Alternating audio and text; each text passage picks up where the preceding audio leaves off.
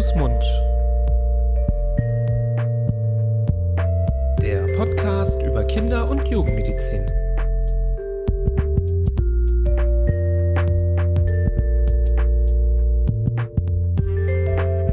So, ihr Lieben, hallo und herzlich willkommen zu einer neuen Folge von Hand, Fuß, Mund, eurem Podcast über Kinder- und Jugendmedizin.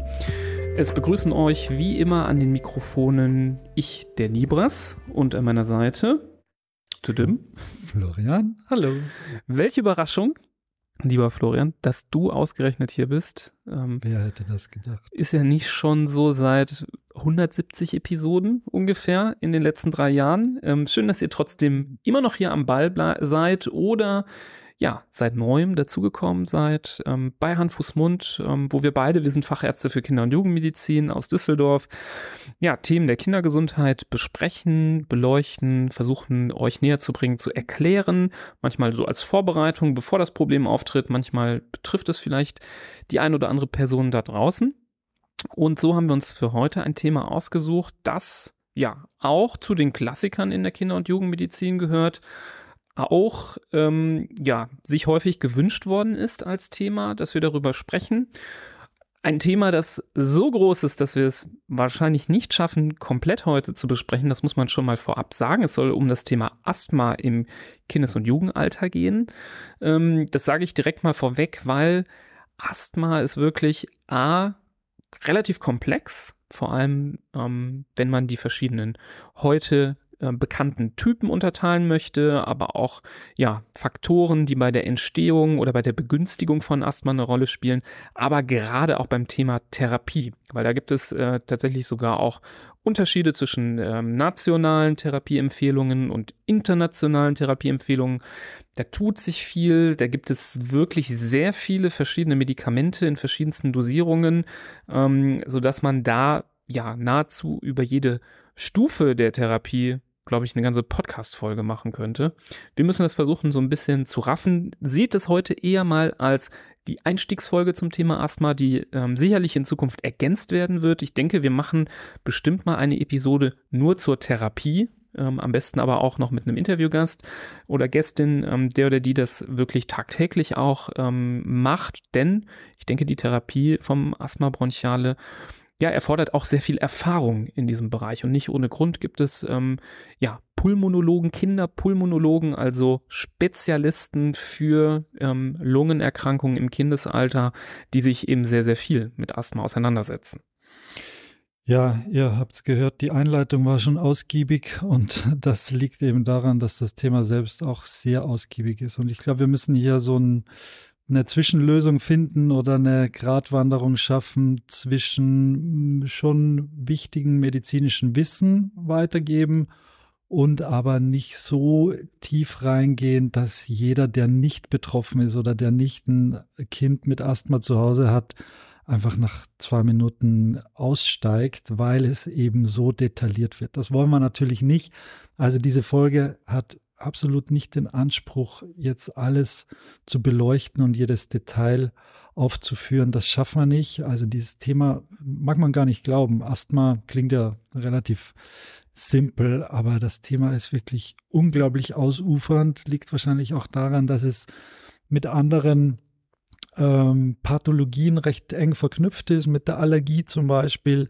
Da, das hängt ganz äh, eng zusammen mit dem Asthma und dadurch wird das ein Riesengebiet, ähm, wo wir heute mal so ein bisschen reintauchen und äh, mal die ersten äh, Wege bahnen, die dann, wie du richtig gesagt hast, zu weiteren Folgen sicherlich führen können. Das Komplexeste ist dabei aber die Therapie, die ja, die man absolut einem Spezialisten und dem individuellen Fall einfach überlassen muss. Insofern ähm, würde ich sagen, legen wir los mit. Mhm. Ja, fangen wir vielleicht erstmal mit so ein paar allgemeinen Aspekten an. Asthma oder Asthma bronchiale, wie es auch dann vollständig medizinisch genannt wird, ist eben die häufigste chronische Erkrankung im Kindesalter hier in unseren Breitengraden. Ähm, je nachdem, welche Daten man anschaut, ähm, sind verschieden, äh, verschiedene Angaben in Europa, aber auch in anderen äh, sehr fortschrittlichen Ländern wie Australien, ähm, wie viele Kinder überhaupt krank sind. Wir reden da häufig sowas um die zehn Prozent bis zu zehn Prozent, ähm, also schon im zweistelligen Bereich in verschiedensten Ausprägungsformen. Alleine in Deutschland sind circa circa 500.000 betroffene Kinder, also eine halbe Million. Das zeigt, äh, wie groß und relevant in der Kinder- und Jugendmedizin das Thema ist. Aber auch viele Erwachsene sind ähm, vom Asthma betroffen. Manche, die es mitnehmen aus der Kindheit, andere, die erst später im Leben erkranken. Das sind auch ähm, ja eher andere Formen des Asthmas. Ähm, wir versuchen hier natürlich eher das zu besprechen, was die Kinder betrifft.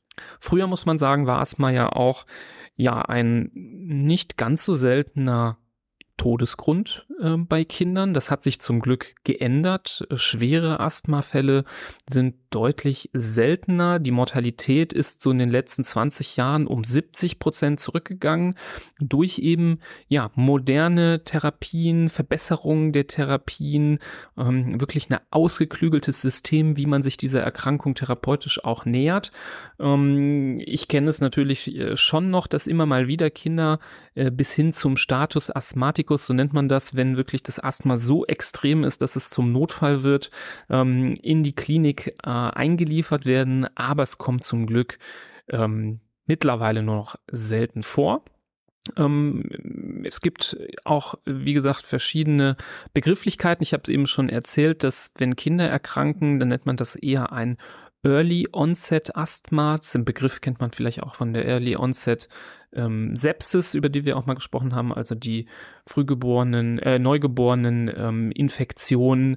Ähm, das ist quasi nur der medizinische Begriff dafür, dass es relativ früh im Leben auftritt, nur damit ihr diese Begrifflichkeit mal verstanden habt. Wohingegen, wenn Erwachsene erkranken, nennt man das eher Adult Onset Asthma.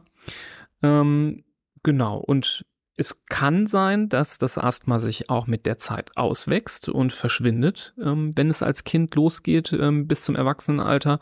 Das muss aber nicht immer sein. Es kann auch sein, dass die Erkrankung ja ein Leben lang besteht, schlimmer wird, vielleicht aber auch schwächer wird. Da gibt es leider, muss man sagen, alle Ausprägungsformen. Ähm, heilbar, so dass man sagen kann, es gibt die eine Therapie, mit dem das Asthma bronchiale wieder weggeht, ähm, ist die Erkrankung aber nicht. Ähm, eine solche Therapie fehlt noch. Mhm. Also du hast ja schon ein paar Zahlen genannt. Daran sieht man ja das, was du daraus geschlossen hast. Also 10 Prozent der Kinder leiden an Asthma, bei den Erwachsenen sind es 5 Prozent.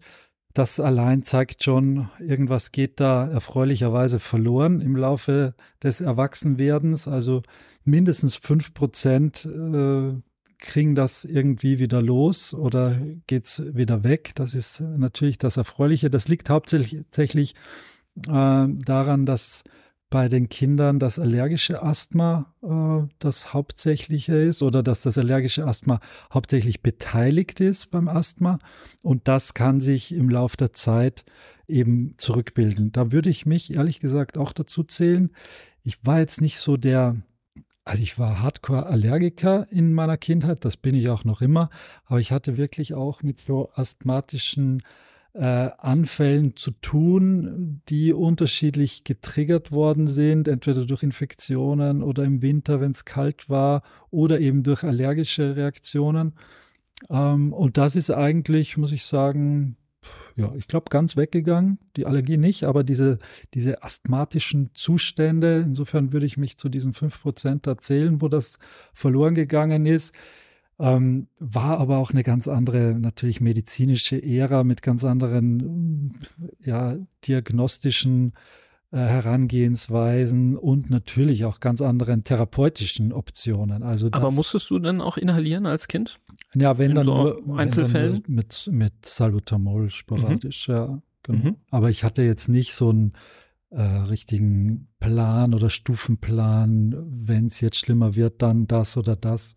Also das, das meinte ich mit, das war eine andere, zumindest bei mir irgendwie eine andere Ära, weil es, weil der Fokus nicht so klar drauf lag. Mhm. Heutzutage wird man so ein Kind, wie ich damals war, vielleicht mh, hm, genauer monitoren und konkreter therapieren in den jeweiligen Situationen.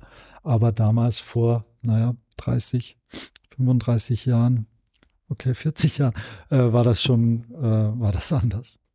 Ähm, genau, Begrifflichkeit, vielleicht sagen wir mal, was Asthma bronchiale eigentlich ist. Also es ist eine chronisch entzündliche Erkrankung der Atemwege. Das steht mal so über allem. Also chronisch, das heißt, es ist nicht nur einmalig und akut auftreten, sondern es ist ein dauerhaftes Problem. Du hast ja selbst gesagt, es ist nicht grundsätzlich nicht heilbar, sondern es ist, besteht, die Therapie besteht eben aus einer Symptomkontrolle und nicht jetzt aus, ich gebe Wundermittel X und dann ist alles weg. Ähm, und es gibt eine Entzündung der Atemwege. Das ist äh, so mal das, das Wichtigste bei der Begrifflichkeit. Dazu kommt eben, dass die Folge dieser Entzündung eine Verengung der Atemwege auch noch ist. Man kennt das, wenn die Nase, wenn man jetzt einen Schnupfen hat und die, äh, die Nase, Nasenschleimhaut geschwollen ist, man kriegt schlecht Luft, da sind die oberen Atemwege dann verengt. Man kriegt eben durch die Nasenlöcher und durch die äh, Nasenmuschel schlechter Luft dadurch. Und genauso ist es dann beim Asthma auch in den äh, unteren Atemwegen, vor allem in den Bronchien. Dadurch, da kommt es durch die Entzündung zu einer Verengung und zu einem schlechteren Luftstrom. Also die Luft kann weniger gut ein- und ausgeatmet werden. Es kommt dazu, es kommen dazu ganz charakteristische Geräusche, die wir gleich noch äh, aufzählen werden. Aber das ist so das äh, Eigen, ähm, Eigenmerkmal von dem Asthma bronchiale. Zusätzlich mit, wir nennen das einem hyperreagiblen äh, Bronchialsystem. Also das Ganze ist noch besonders empfindlich. Die Schleimhaut ist besonders empfindlich und kann mehr noch auf unterschiedliche Ursachen mit weiterer Verschlechterung reagieren. Mhm. Ja, ich glaube, das sind, was du gerade sagst, das hyperreagible Bronchialsystem oder bronchiale Hyperreagibilität ähm, findet man verschiedenerweise diese Ausdrücke. Das sind ja eigentlich, glaube ich, die Magic Words, die das super gut beschreiben. Ne? Also die Atemwege sind einfach äh, total zimperlich auf äußerliche Einflüsse, ähm, sensibler als im Normalfall. Im Normalfall können die einiges wegstecken, die Atemwege, und kommen ganz gut zurecht. Natürlich kann jeder auch mal eine Bronchitis haben. Natürlich kann jedes Kind auch mal eine RSV-Bronchiolitis bekommen, wo zwischenzeitlich ähnlich ähnliche Symptome, ähnliche Probleme auch auftreten können. Nicht ohne Grund wirkt das oft auch, als wäre das äh, eines von beiden. Und je jünger die Kinder sind, desto schwerer ist es auch manchmal, das zu unterscheiden. Aber beim Asthma bronchiale haben wir einfach diesen Dauerzustand, dass das so sprungartig wieder zuschwellen kann, eben auf die äußerlichen äh, oder innerlichen äh, Faktoren, die das triggern. Und du hast das eben gerade schon schön beschrieben, dass sich das zusammenzieht. Das Ganze ist ja irgendwie, wenn man sich da mal ranzoomt an die Bronchien, wirklich äh, auf allen Ebenen blöd. Da sind ja einmal die Bronchialmuskeln, die sich ähm, quasi ja, ähm, wie so ein Spasmus zusammenziehen, dadurch alleine schon den ähm, Bronchus verengen, dann ähm, verdickt sich aber auch die Schleimhaut ähm, innerhalb der Bronchien, macht dann noch enger und es durch überall da, wo Entzündung ist, sammelt sich auch Flüssigkeit, das kennen wir auch von der laufenden Nase, die ganze, ganze Zeit trieft, also bildet sich auch ein Ödem in der Atemwegswand, der Atemweg wird noch enger und als wäre das nicht schon genug, kommt obendrauf, dass noch dann die Schleimhaut des Atemwegs vermehrt Sekret bildet, sodass dann in dem Hohlraum auch noch zunehmend ähm, Flüssigkeit, zähe Flüssigkeit sich ansammelt und ähm, durch verschiedenste Wege wirklich kaum noch Platz bleibt für die Luft. Und da kann man es wirklich sehr, sehr gut verstehen, wenn Menschen mit Asthma, Kinder mit Asthma mit den typischen Symptomen reagieren, dass sie zum Beispiel stark husten, dass sie giemen, also dass man wirklich so ein pfeifendes Atemgeräusch hören kann. Manchmal mit dem Stethoskop, manchmal braucht man das Stethoskop nicht mal, da kann man richtig hören, ähm, wie in aller Regel beim Ausatmen dann dieses Giemen zu hören ist. Die Kinder klagen auch über Luftnot. Man merkt es auch, dass sie wirklich ähm, um Luft ringen müssen. Vielleicht sind auch solche Zeichen von Luftnot zu erkennen, wie Einziehungen. Ähm, und wenn es richtig schlimm ist, dann entsteht auch richtiges Engegefühl in der Brust, was auch Panik verursachen kann. Ähm, bis hin zu wirklicher Angst, ähm, dass man irgendwann gar keine Luft mehr bekommt. Also wirklich ein tückisches Krankheitsbild, was man zum Glück dann in den Griff kriegt, wenn man weiß, was man tun muss. Man kann das in aller Regel gut behandeln, ähm, die Akutsituation ähm, gut äh, ja so bereinigen, dass die Luft wieder gut fließen kann. Aber ähm, man muss Bescheid wissen. Dafür sprechen wir heute auch ein bisschen darüber. Genau, weil grundsätzlich muss nicht äh, muss ein Kind mit Asthma bronchiale nicht unbedingt dauerbehandelt werden. Das ist, wie gesagt, eine chronische Erkrankung, die hat es also über Monate und Jahre. Aber es gibt dann Verlaufsformen, ähm, die einfach gefährlich werden können und die dann auch dementsprechend eine Behandlung brauchen. Und wenn wir jetzt bei den nochmal zu den Begrifflichkeiten gehen, dann ähm, gibt es hier so gewisserweise einen Stufen Plan, äh, wie, so, wie sich ein Asthma einfach verschlechtern kann. Also der grundsätzliche chronische Zustand ist das Asthma bronchiale. Okay. Dann gibt es aber die sogenannte Exacerbation des Asthma bronchiales. Das ist eine akute Zunahme dieser Symptome, eine akute Verschlechterung und auch dementsprechend eine Verschlechterung zum Beispiel der Lungenfunktion, also das, was die Lunge alles liefern kann. Das sieht man, dass innerhalb kürzester Zeit sich diese Werte verschlechtern und dass auch ähm, einfach die Symptome zunehmen. Das ist die Exacerbation. Exacerbation heißt eben nichts anderes als äh, Verschlechterung eines medizinischen Zustandes. Dann gibt es den sogenannten Asthmaanfall. Das ist eine schwere Exacerbation, also nochmal eine äh, schwerere Zunahme dieser Symptome, die sich innerhalb von wenigen Minuten ausbildet und wirklich auch bedrohlich und sogar lebensbedrohliche Ausmaße äh, annehmen kann. Das ist der Asthmaanfall. Und wenn diese Verschlechterung dann noch lange anhält, nämlich über 24 Stunden, dann hat das wieder einen eigenen Namen, nämlich dann wird das Status Asthmaticus genannt. Und das ist dann auch nochmal eine besonders schwere Form, schwere Verlaufsform von dieser Erkrankung, weil das einfach dem Patienten dann richtig an die Substanz geht und über einen längeren Zeitraum, also mehr als einen Tag lang, ähm, da die Atmung, die adäquate Atmung und Sauerstoffversorgung des Körpers äh, deutlich erschwert. Ja, ähm, Status Asthmaticus, glaube ich, darf man auch als Notfall bezeichnen und ist wahrscheinlich das lebensbedrohlichste, was diese Erkrankung zu bieten hat. Ähm, und da hoffentlich kommt man selten äh, bis gar nicht in diese Situation. Ähm, ich will noch mal ein bisschen zurückrudern äh, zu den Ursachen, weil das sind das ist was, was sich natürlich viele fragen. Womöglich ähm, hören jetzt hier auch Eltern zu, die selber vielleicht Asthma haben oder Kinder haben, die bereits Asthma haben oder wo vielleicht der Verdacht im Raume steht und man ja fragt sich, wo kann das, wo kann es herkommen? Hat man vielleicht irgendwie was falsch gemacht? Ähm, hat man irgendwie mal was Falsches zu essen gegeben oder ähm, hat man irgendwo äh, mal die falsche Luft eingeatmet, dass dann Asthma ähm, zustande kommt? Und da muss man sagen, so richtig in ganz wenige Worte fassen, was die Ursachen sind, kann man nicht. Denn das Ganze ist, ja, wie wir in der Medizin sagen, multifaktoriell. Also es gibt viele Faktoren, die zusammenkommen oder zusammenkommen müssen, damit diese Erkrankung überhaupt entsteht. Das Ganze ist relativ komplex. Man kann es erstmal grob unterteilen in sogenannte innerliche endogene Faktoren, also die ja vom Körper selber ähm, ähm, entstehen und exogene, also äußerliche Faktoren, die ja teilweise saisonal, teilweise nur in bestimmten Situationen ähm, auf den Körper ja einprasseln und dann auf Basis einer gewissen Grundlage zu einer ja ähm, zu einem Asthma oder zu einer Asthmaverschlechterung, so einer Exacerbation, wie du gerade gesagt hast, führen kann. Ähm, grundsätzlich hast du ja schon gesagt, bei Kindern gibt es schon die sehr starke Assoziation mit den Allergien. Das ist bei erwachsenen Asthmaformen nicht immer der Fall.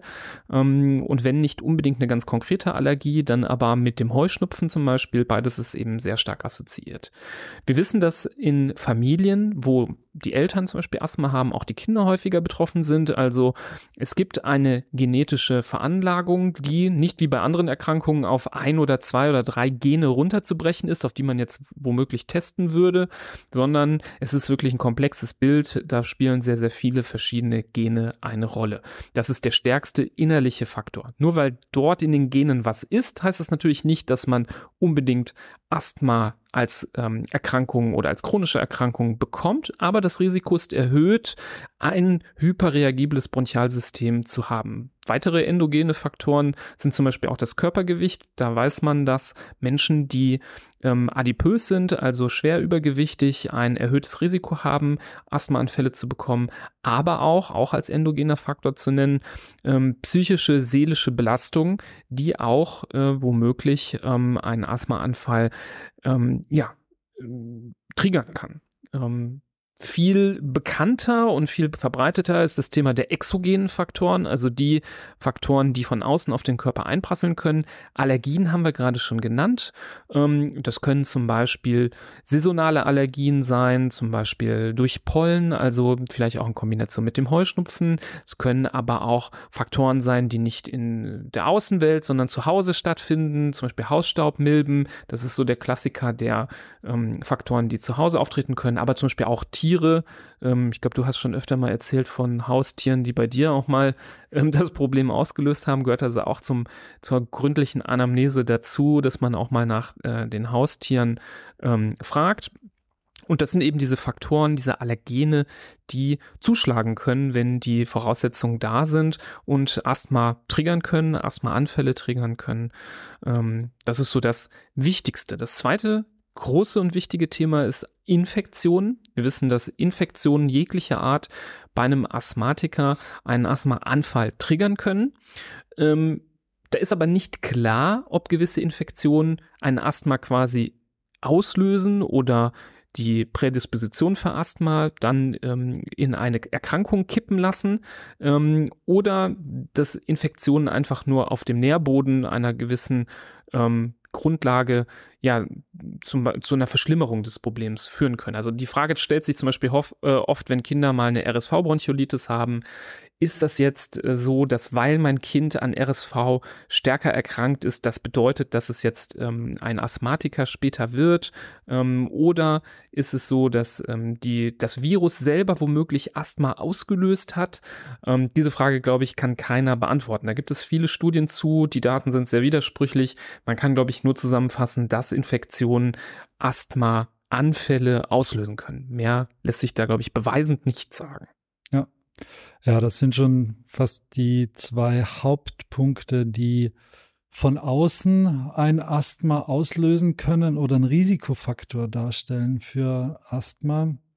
Ähm, dann wird's so ein bisschen spezieller schon. Also alles, was natürlich, eine, ich sage jetzt mal, eine schlechte Atemluft äh, bedingt, kann ein Asthma auslösen. Dazu ist ganz an allererster Stelle die Tabakrauchexposition zu nennen. Also wir wissen, dass Kinder, die zu Hause Zigarettenrauch ausgesetzt sind, äh, ein deutlich erhöhtes Risiko haben, an Asthma zu erkranken. Das muss jedem, der einen Glimmstängel in der Hand hat, äh, bewusst sein, dass er damit eine schwere chronische Erkrankung dem Kind äh, zuführen kann oder das Risiko dafür deutlich erhöhen kann.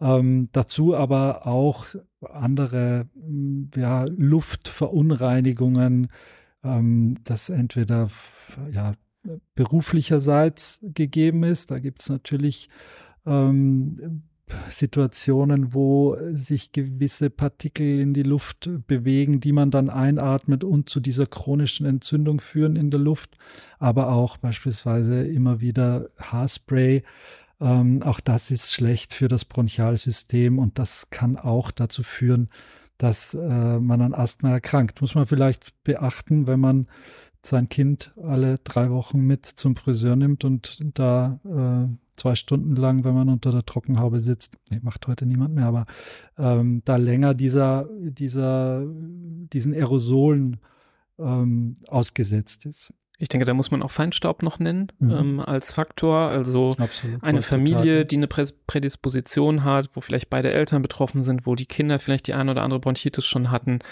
weiß ich nicht, ob man dann in der Großstadt an der stärkst befahrenen Straße wohnen sollte. Mhm. Ähm, da weiß man auch, dass ähm, der Feinstaub einer dieser exogenen Faktoren ist, die das ähm, begünstigen können. Und ich wollte noch mal ganz kurz noch mal auf den Tabakrauch zu sprechen kommen. Das ist wirklich immer wieder eine Situation, die uns unglaublich ärgert. Ich habe es noch vor kurzem erlebt. Das Kind äh, zum dritten Mal im ersten Lebensjahr mit einer Bronchitis im Krankenhaus und zu Hause wird geraucht. Ähm, zwar nicht im gleichen Zimmer, aber das muss auch nicht sein. Passiv rauchen kann man auch vom Nachbarzimmer aus. Ähm, das ist wirklich ein absolutes No-Go. Sowieso sollte man diese Angewohnheit am besten sein lassen. Und wenn man es nicht sein lassen kann, in Gegenwart von Kindern müssen die rauchenden Personen ganz eindeutig nach draußen gehen, ähm, das äh, ist auch manchmal so, wenn die Kinder irgendwie bei den Großeltern sind, dass dann da geraucht wird und da reichen aber auch, das reicht, wenn es auch nur mal einen Tag die Woche ist. Ne? Das muss also nicht eine tägliche Exposition sein. Es reicht auch punktuell, um da Schaden anzurichten. Also bitte, bitte diesen Aspekt sehr, sehr ernst nehmen. Das kann für die Kinder wirklich leidvoll sein. Ein Kind, was da zum dritten Mal im ersten Lebensjahr mit Zugang in der Hand, mit Infusion, mit äh, Sauerstoffmaske auf der Station liegt, das tut einem dann auch wirklich einfach in der Seele weh, wenn man weiß, es wäre wahrscheinlich nicht unbedingt dazu gekommen, wenn zu Hause rauchfreie Umgebung wäre. Hm, absolut. Ja, und dann ist noch äh, kalte Luft zu nennen. Also es gibt, und das hatte ich eingangs über mich auch erzählt, also dass äh, gerade die kalte Jahreszeit, wenn man länger draußen spazieren geht oder sich im Freien aufhält, was zwar grundsätzlich jetzt überhaupt nicht äh, gesundheitsabträglich ist, aber es kann eben dazu führen, dass durch diese kalte Luft ein äh, Asthmaanfall getriggert wird oder generell es auch zu einem äh, zu Asthma kommt. Das sind so die wichtigsten exogenen, also äh, von außen zugeführten Risikofaktoren. Ähm, ich meine, es gibt auch noch Medikamente, die dafür also es gibt natürlich genug Medikamente, haben wir schon gesagt, die gegen Asthma sind. Es gibt aber auch Medikamente, die äh, eher Asthma begünstigen. Ähm, das sind aber dann wirklich Seltenheiten und Raritäten. Viel wichtiger ist das, was die Kinder da Tag für Tag einatmen an guter und schlechter Luft. Mhm. Das wirkt sich wirklich besonders aus. Vielleicht noch ein Triggerfaktor, der sicherlich nicht der Auslöser ist von der Grunderkrankung, aber immer wieder auch Asthmaanfälle begünstigen kann, ist äh, körperliche Anstrengung. Mhm, ähm, ja. Vielleicht eben auch kombiniert mit der kalten Luft. Also gerade wenn jemand mit Asthma im Winter draußen rennt, mhm. dann ähm, kann es sein, dass das einen Asthmaanfall triggert.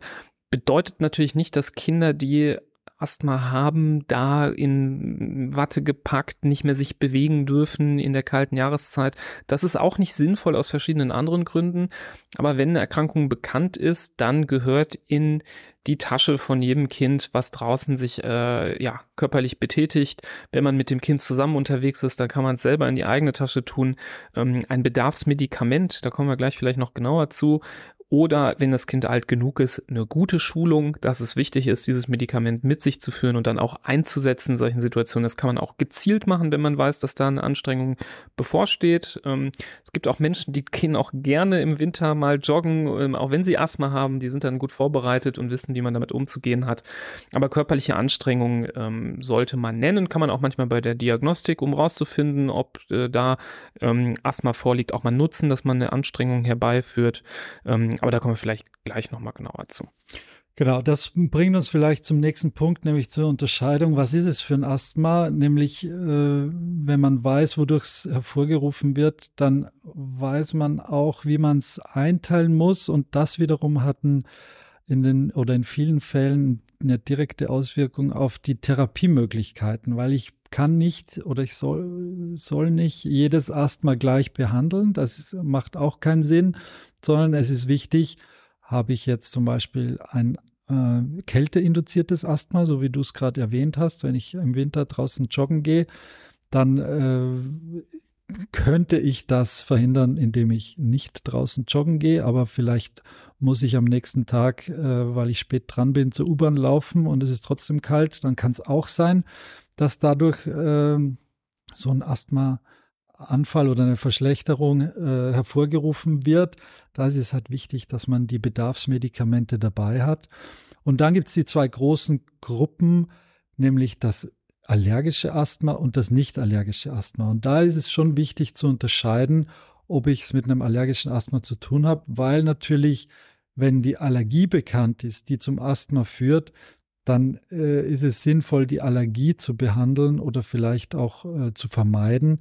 Im Gegensatz zum nicht allergischen Asthma, das äh, dadurch hervorgerufen wird, dass es immer wieder zu Infektionen in den Atemwegen kommt, so wie du es auch gerade gesagt hast. Ein, ein Kleinkind oder ein Säugling mit immer wiederkehrenden Bronchitiden, das führt am Ende zum Asthma. Da hilft es natürlich nichts, wenn ich irgendein Allergen vermeide, weil das hat äh, keine, das ist nicht die Ursache des Asthmas. Wohingegen, wenn ich ein Asthma habe, das ich aufgrund meiner Hausstauballergie habe, das würde deutlich besser werden, wenn ich einfach dafür sorge, dass der Hausstaub oder die Hausstaubmilben da nicht mehr so die große Rolle spielen. Also wenn ich zu Hause mein Bettzeug dementsprechend äh, verpacke in diesem Encasing beispielsweise, dass ich schaue, dass ich Filter im Staubsauger habe, die diese äh, die das nicht mehr durch die Luft wirbeln etc.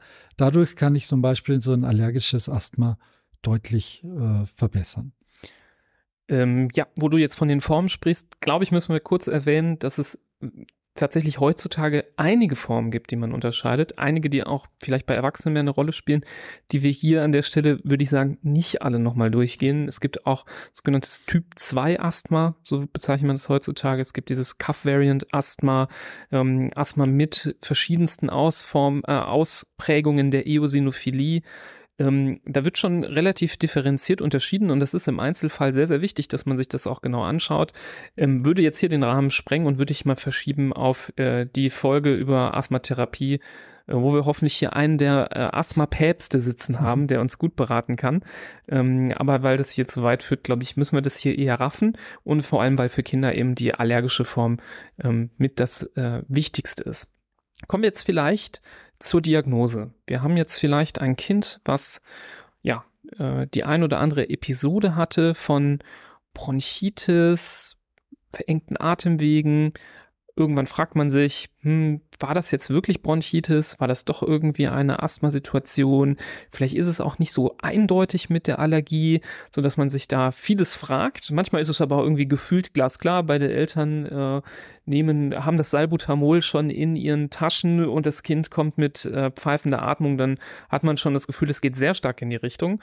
Deswegen äh, gehen wir mal durch, worauf die Diagnose basiert. Da gibt es eigentlich drei Hauptaspekte, die wichtig sind, um die Diagnose eines Asthmas zu stellen oder zumindest zu sagen, dieses Kind hat ein sehr, sehr hohes Risiko, weil wie eben angedeutet, je jünger das Kind ist, desto schwieriger ist es auch, die Diagnose zu stellen, weil zum Beispiel auch gewisse ähm, Untersuchungen nicht so gut mitgemacht werden können. Ähm, dazu aber gleich mehr. Der erste Schritt, um sich der Diagnose gut zu nähern, ist eine Anamnese, also ein wirklich ausführliches Gespräch über die Erkrankungen, über die Symptome, über die, über das Beschwerdebild. Klassische Frage zum Beispiel, wann treten die Symptome auf? Ist es zum Beispiel eher nachts und morgens? Das ist zum Beispiel relativ typisch beim Asthma bronchiale. Oder ist es immer oder regelmäßig im Zusammenhang mit einem bekannten Trigger? Also ist es immer, wenn Pollenflugsaison ist und wir uns dieser oder jener Baumsorte nähern? Ähm, oder ist es immer nach dem Sportunterricht oder während des Sportunterrichts, also bei ähm, körperlicher Belastung? Oder gibt es andere Triggerfaktoren? Ist es immer, wenn äh, der Opa vorbeikommt und seine Pfeife stopft und raucht, ähm, dann äh, äh merkt man auf einmal wieder, dass Giemen losgeht. Sind es immer Infektionen? Also hat das Kind kaum eine Infektion, geht es auch los, dass das sich, wie manche ähm, im Volksmund sagen, auf die Bronchien herabsenkt ähm, und dann die auch enger werden? Gibt es eine positive Familienanamnese? Sind in der Familie andere betroffen? All diese Punkte muss man gründlich aufarbeiten, um zu schauen, ähm, gibt es da Hinweise. Der zweite große Schritt der Diagnostik ist die Allergiediagnostik. Ähm, da haben wir, glaube ich, auch in unserer Folge zum Heuschnupfen zum Beispiel auch schon mal drüber gesprochen. Klassiker in der Kinderarztpraxis zum Beispiel ist der Pricktest, bei dem man verschiedene Allergene ähm, in so fertigen Lösungen auf die Haut träufelt, mit so einer ganz feinen spitzen Lanzette die Haut ein bisschen anritzt und schaut so nach guten 20 Minuten, ob denn die Haut an der Stelle reagiert hat. Und wenn dann um das eine Allergen herum eine Rötung oder Schwellung oder Überwärmung auftritt, dann ist relativ eindeutig, dass gegen dieses Allergen ja eine Reaktion aufgetreten ist, eine Allergie zu bestehen scheint. Ähm, man kann auch im Blut gewisse ähm, Untersuchungen machen, gewisse Antikörper nachweisen. Der, die Sorte Antikörper, die ganz besonders für Allergien spricht, sind die sogenannten IgE-Antikörper. Ihr kennt vielleicht ein paar andere Antikörper, IgM und IgG. Das sind so die typischen Antikörper, die man untersucht, wenn es um Infektionen geht. Das ist quasi ähm, die Form von Arsenal, die das Immunsystem aufbringt gegen Erreger, Bakterien oder Viren oder aber auch mal gegen eine Impfung. Kann man also auch testen, ob dagegen ähm, eine gewisse oder dass die Impfung gut funktioniert hat. Und diese IgE-Antikörper, das ist quasi die Ausdrucksform des Immunsystems auf Allergene. Und wenn man hier zum Beispiel ein gesamtes IgE hat, was grundsätzlich sehr stark erhöht ist, oder einzelne Antikörper für bestimmte ähm, Anti ähm, Allergene nachweisen kann, dann spricht das auch für eine Allergie. Man kann auch Allergie- oder Allergenprovokationstest machen, wo man das Allergen inhaliert zum Beispiel. Das sollte man natürlich unter guten, geregelten Bedingungen machen. Ähm, das macht man meistens auch in einer Kinderarztpraxis, die sich mit dem Thema gut auskennt, darauf spezialisiert ist, das als besondere Leistung anbietet. Manchmal äh, macht man solche Provokationstests, gerade wenn es auf Nahrungsmittel bezogen ist, aber dann auch sogar lieber im stationären Setting, dass man dann auch wirklich sicher ist, im Notfall sofort eingreifen zu können. Und damit kann man die Allergie relativ gut eingrenzen. Gibt aber auch Fälle, wo keine Allergie gefunden werden kann. Ähm, und dann spricht das zum Beispiel für ein nicht allergisches Asthma. Und die dritte Säule der Diagnostik, das ist beim Asthma natürlich eine Lungenfunktionstestung, eine in medizinischen ähm, Spirometrie genannte Untersuchung. Das ist das, was ich eben meinte, setzt ein gewisses Maß an Kooperation ähm, und Mitmachfähigkeit des Kindes voraus. Ich kann jetzt keinen äh, ein Dreivierteljährigen ins Spirometer setzen und von ihm verlangen, auf irgendwelche Atemkommandos hin zu atmen. Aber so ab dem äh, Kindergartenalter fangen die Kinder an, langsam äh, das gut zu verstehen und auch gut mitzumachen. Das ist aber im Einzelfall unterschiedlich. Da gibt's jetzt kein Cut-off äh, eines Alters, wann man es machen kann. Man muss es vielleicht irgendwann auch einfach ausprobieren. Grob zur Untersuchung. In der Regel wird die äh, Nase zugeklemmt und ähm, der Mund um so ein Mundstück gelegt und dann kann man über das Mundstück den äh, die Atmung messen, wie gut sie funktioniert. Und dann gibt es so gewisse Atemkommandos, tief ein, tief ausatmen. Und der Klassiker, ganz wichtig zur Untersuchung der Lungenfunktion, ist es, dass man dem Kind sagt, bitte jetzt ganz tief einatmen, kurz Luft anhalten und dann so schnell und so kräftig wie möglich alles auspusten. Ähm, das ist die sogenannte Ein-Sekunden-Kapazität. Also man misst, wie viel Luft schafft es das Kind forciert, also mit äh, Kraft in einer Sekunde wieder rauszupusten pressen aus den Lungen. Und ähm, wenn man zum Beispiel ähm, verengte Bronchien hat, ähm, hyperreagibles Bronchialsystem und gerade ja äh, nicht der Normalzustand vorliegt, dann ist diese Menge an Luft, die man in einer Sekunde rauspusten kann, reduziert im Vergleich ähm, zu einem gesunden Probanden. Und wenn sie unter 80 Prozent dieses Normalwertes liegt, dann würde man schon von einer Einschränkung sprechen. Man nennt das dann Obstruktion, also eine quasi Verengung oder Blockade ähm, beim Atmen. Und ähm, das kann man dann je nachdem, wie niedrig das in Prozent ist, in verschiedene Schweregrade unterteilen. Unter 40 Prozent wäre zum Beispiel ähm, schwergradig. Ähm, und wenn die Kinder jetzt, sagen wir mal, besonders gut kooperieren oder älter sind, dann kann man sogar so gemischte Untersuchungen machen. Dann kann man das Kind die Treppen rauf und runter schicken und danach sagen, jetzt machen wir jetzt die Lungenfunktionstestung. Und dann kann man zum Beispiel erkennen, dass körperliche Anstrengung die Lungenfunktion verschlechtert und dann zum Beispiel körperliche Anstrengung ähm, als Trigger für das Asthma ähm, dient. Also eine wirklich sehr nützliche Untersuchung, die aber voraussetzt, dass das Kind gut mitmacht. Und äh, dann im Anschluss dieser Testung guckt man natürlich auch, ähm, da macht man den sogenannten Spasmolyse-Test. Also man gibt dann ein inhalatives Medikament, Salbutamol, ähm, was die Bronchien erweitert, was dann gut wirkt, wenn es denn so ein Asthmaanfall ist.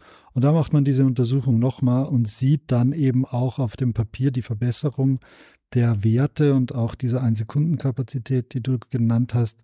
Und das zählt dann sozusagen auch als Beweis dafür, dass es sich um so, eine, um so ein Asthma handelt, wenn man gleich auch belegen kann, dass Asthma-Medikamente da das auch verbessern. Ähm, was wir natürlich auch, also für so ein Spirometer braucht man auch äh, eine spezialisierte Abteilung, die dieses Gerät dann vor, vorhält und äh, diese Untersuchung machen kann, was aber natürlich jeder Mediziner, jede Medizinerin auch machen muss in diesen Fällen, wenn so ein Patient kommt, ist einfach die klinische Untersuchung. Und das ist beim Asthma auch äh, ganz eindrücklich, muss man sagen, weil es zu ganz spezifischen Veränderungen der, des Atemmusters und generell der Atmung kommt.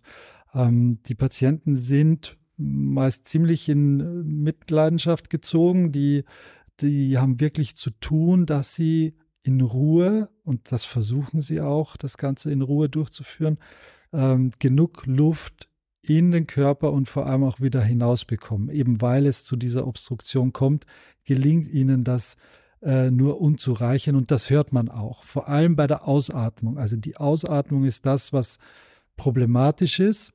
Das macht sich dadurch bemerkbar, dass schon mal das Verhältnis von Einatmung zu Ausatmung verschoben ist. Normalerweise, wenn man in Ruhe atmet, ohne dass man darauf achtet und ohne dass man sich darauf konzentriert, dann äh, verhält sich das Einatmen zum Ausatmen ungefähr 1 zu 2. Also ein, man atmet doppelt so lang aus, wie man einatmet. Beim Asthma ist das verschoben zugunsten der Ausatmung. Also die Ausatmung dauert deutlich länger als nur doppelt so lang wie die Einatmung. Das heißt, man macht nicht, sondern man macht viel länger, als es im Normalfall äh, ist. Und dazu kommt noch, kommen noch ganz charakteristische Geräusche, die hattest du vorhin schon mal kurz angesprochen. Die kann man entweder, wenn sie milde sind, mit dem Stethoskop hören und wenn sie ganz ausgeprägt sind, dann hört man sie auch, wenn man neben dem Patienten sitzt.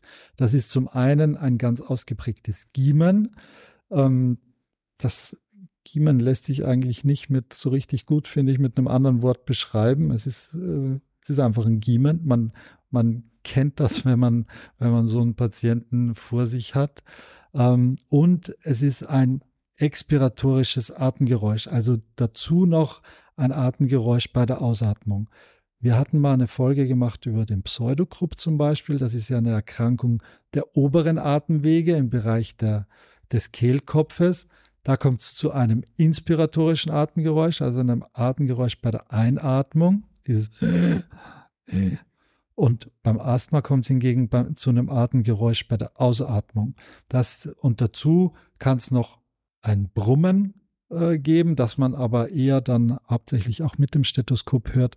Das ist, äh, glaube ich, ohne Stethoskop nur in den ganz schweren Fällen zu hören.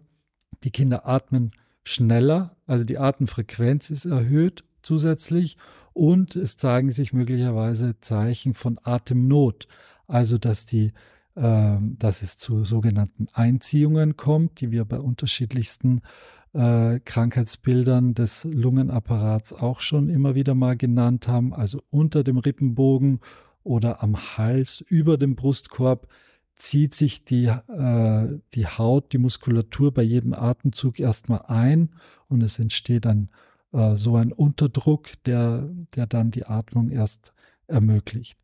Dazu ist noch die Herzfrequenz erhöht, weil der Körper natürlich da mit reguliert und jetzt ähm, das, das zu wenige Atmen, zu wenigen Sauerstofftransport im Körper ausgleichen will. Und deshalb schlägt das Herz auch noch mal äh, schneller als sonst. Ja, und dann geht es natürlich, je nachdem, wie ausgeprägt das Ganze ist, kann das noch deutlich schlimmer werden. Die Kinder können wirkliche Anzeichen von äh, von Zyanose haben, also blau gefärbte Lippen, äh, bis hin zu blau gefärbter Zunge auch, wenn die, wenn die Durchblutung da noch weiter abnimmt, bis hin zu wirklich lebensbedrohlichen Zuständen. Mhm. Ja, das kann manchmal sehr erschreckend sein, ähm, wenn so ein Fall kommt und dann muss man relativ schnell handeln. Und jetzt nach, ich gucke gerade mal auf die Uhr, fast eine Dreiviertelstunde nähern wir uns erst so langsam mal den äh, Grundlagen der Therapie. Also nochmal, ihr merkt, das Thema ist wirklich sehr komplex. Und deswegen würde ich sagen, versuchen wir die ähm, therapeutischen Grundprinzipien eher zu besprechen und ähm, einzugrenzen, als dass wir jetzt wirklich ähm, alle einzelnen Stufen durchgehen. Wir haben jetzt ähm, vielleicht nochmal, um das genauer zu beschreiben, von dieser Stufentherapie gesprochen. Was bedeutet Stufentherapie? Stufentherapie bedeutet, man fängt in der Regel erstmal auf einer niedrigeren Stufe an. Man muss nicht immer direkt äh, oder man muss nicht immer mit Stufe 1 anfangen, je nachdem, wie die Situation ist, kann man auch mal ausnahmsweise auf einer höheren Stufe einsteigen.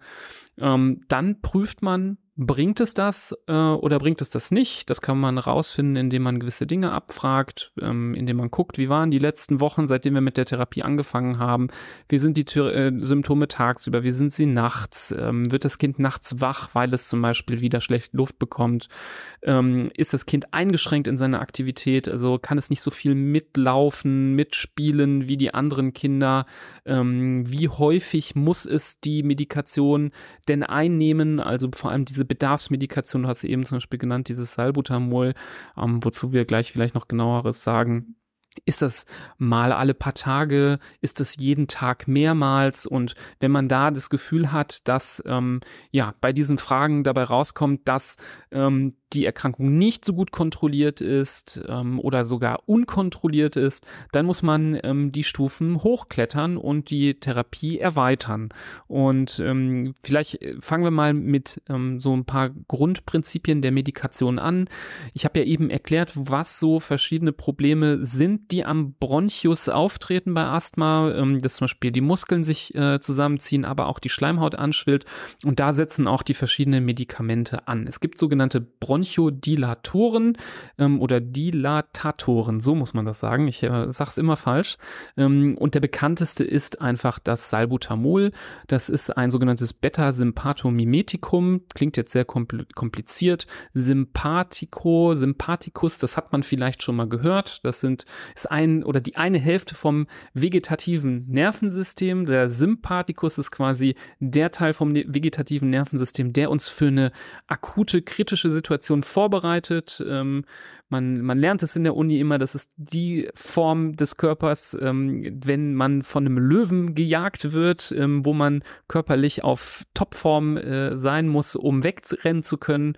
Das bedeutet, dass die Lunge wirklich aufgemacht wird, dass die Bronchien aufgehen, dass da richtig tief die Luft eingesaugen werden kann, damit man so viel Sauerstoff wie möglich einatmen kann.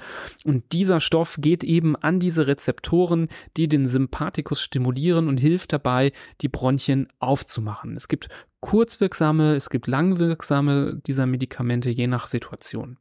Die andere wichtige Säule der Behandlung sind Glukokortikoide oder besser, besser äh, vielleicht bei euch bekannt als Cortison. Ähm, das ist bekanntlich ein gleichzeitig Wundermittel, aber auch ein Mittel, wovor viele auch ja, Sorgen haben wegen der Nebenwirkungen in Form der inhalativen äh, Lösung, also dass man das Medikament jetzt nicht als Tablette nimmt oder über die Blutbahn einnimmt, sondern nur inhaliert, ähm, kann man schon mal direkt sagen, ist das Nebenwirkungsprofil viel, viel geringer, sodass diese Medikamente auch regelmäßig eingesetzt werden bei Asthma. Hier ist der Effekt nicht, dass die Bronchien, also die Muskeln aufgehen und der Bronchus dadurch größer wird, sondern das Cortison wirkt vor allem an den Schleimhäuten und an der Entzündung. Ich habe ja eben gesagt, dass, oder du hast schon eingangs gesagt, das ist wirklich so eine chronische chronische Entzündung dazu führt, dass Sekret gebildet wird, dass die Schleimhaut dicker wird. Und da hilft das Cortison, diese Entzündung einzudämmen. Ähm, nicht alle Kinder brauchen das Cortison. Die erste Stufe der Therapie wäre es, nur dieses Salbutamol zu nehmen, wenn man es braucht, als reines Bedarfsmedikament. Wenn das aber allerdings nicht ausreicht, dann kommt relativ schnell dann äh, zusätzlich die Langzeittherapie, also das ist quasi die Ergänzung zur Bedarfstherapie. Langzeittherapie heißt, man nimmt regelmäßig, unabhängig von den Symptomen, eine feste Medikation ein und das wäre zum Beispiel dann niedrig dosiertes Cortison. Und ähm, ja, wir hangeln uns jetzt nicht alle Stufen entlang. Ihr könnt euch vorstellen, das wird dann mal mehr dosiert, höher dosiert, kombiniert, vielleicht auch mit einem langwirksamen Sympathomimetikum ähm, bis hin zu neueren Therapien, ähm, wo Antikörper auch eingesetzt werden. Vielleicht verlieren wir darüber gleich mal noch ein Wörtchen, ähm, aber so vom Prinzip her ist es eigentlich äh, das, was ihr euch merken solltet. Das sind diese zwei Wirkungsklassen der ähm, ja, Cortison-Behandlung gegen die Schleimhautschwellung und der Sympathomimetika gegen die Muskelverengung. Ja, ich glaube auch, dass das absolut das ähm, Wichtigste und Notwendigste, aber auch das Ausreichende ist was jetzt an Therapie hier zu nennen ist. Klar, die sogenannten Biologika, die heutzutage äh, immer mehr in den Vordergrund rücken, die sind auch nicht unerheblich. Du hast es gerade schon äh, kurz angedeutet. Äh, das wären immer ausgeklügeltere Medikamente, wo man immer mehr weiß, wenn man spezieller herangeht an die Sache, dann kann man noch schonender behandeln. Das ist natürlich wünschenswert, äh, in der Medizin, dass wir uns da immer weiter äh, spezialisieren, auch was die Medikamente angeht, ähm, dass entweder gewisse Blutzellen äh, damit äh, in Angriff genommen werden, die für eine Asthmareaktion oder einen Asthmaanfall äh, verantwortlich sind oder bestimmte Wirkmechanismen dadurch ausgeschaltet werden und dadurch so eine Reaktion gelindert werden kann. Das ist natürlich besser als jetzt äh, systemisch äh, Cortison zu geben.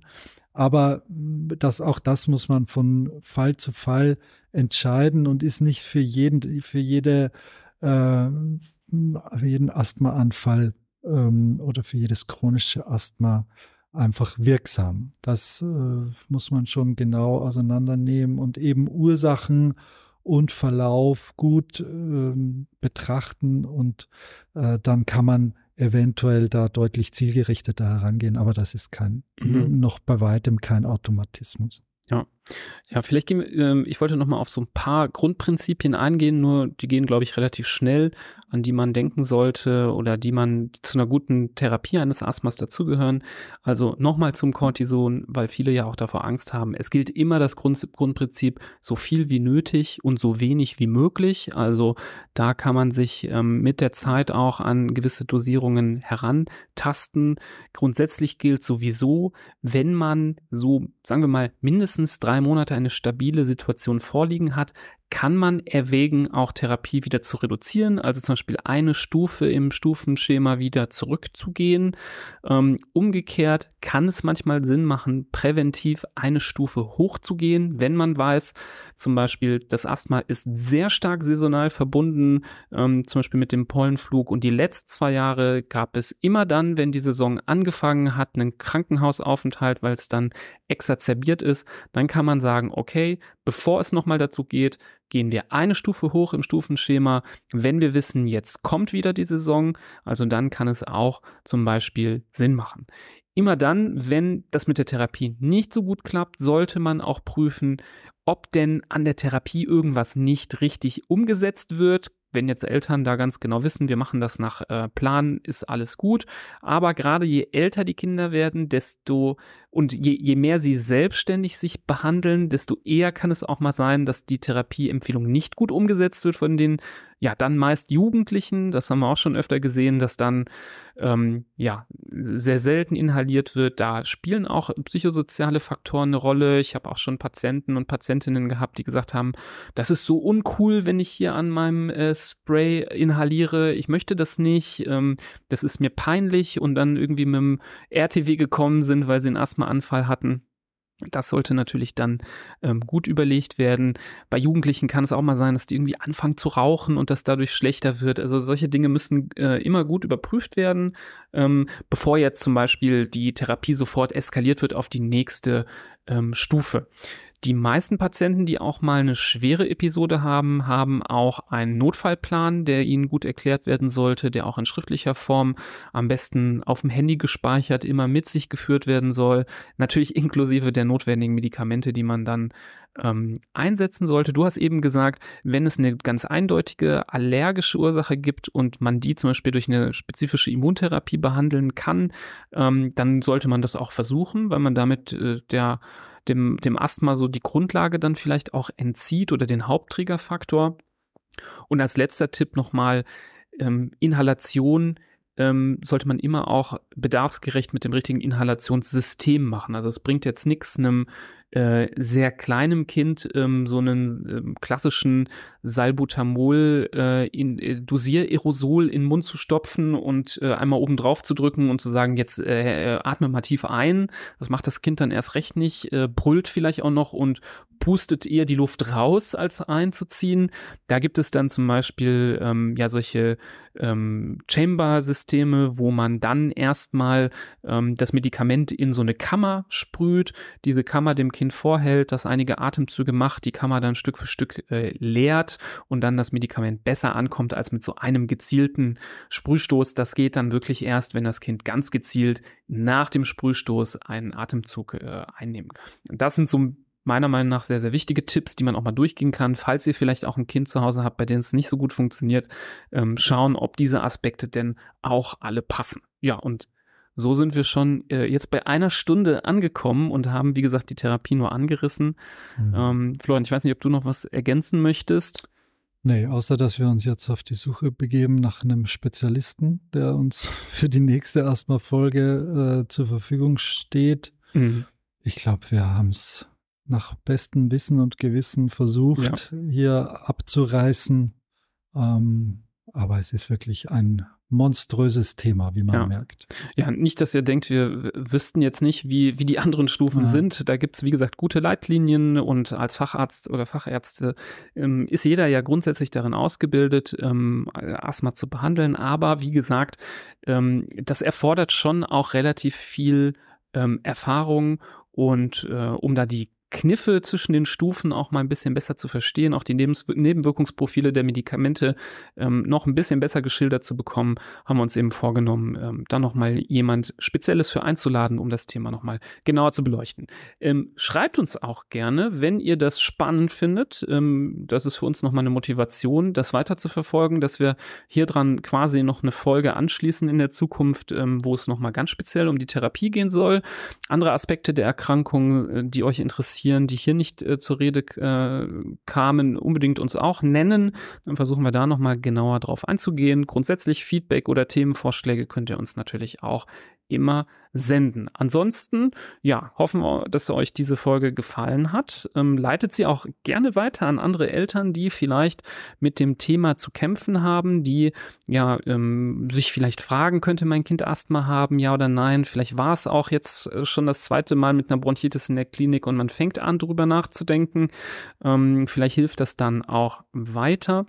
Wenn ihr mehr der Typ Leser oder Leserin seid, schaut doch auch mal gerne in unser Buch High Five, die fünf Säulen einer gesunden und glücklichen Kindheit. Ähm, den Link zu unserem Buch findet ihr auch in den Show Notes. Mit dem Kauf des Buches unterstützt ihr unsere Arbeit im aufklärerischen Bereich, sei es jetzt mit Podcast oder auch mit dem Buch selber. Ähm, ist übrigens auch ein sehr, sehr gutes Geschenk für werdende Eltern oder die, die es bereit sind. Ähm, ja, ansonsten hoffen wir, dass ihr wieder einschaltet bei Hand, Fuß, Mund. Wir hören uns bei der nächsten Folge, wünschen euch bis dahin beste Gesundheit, macht es gut und tschüss. Tschüss.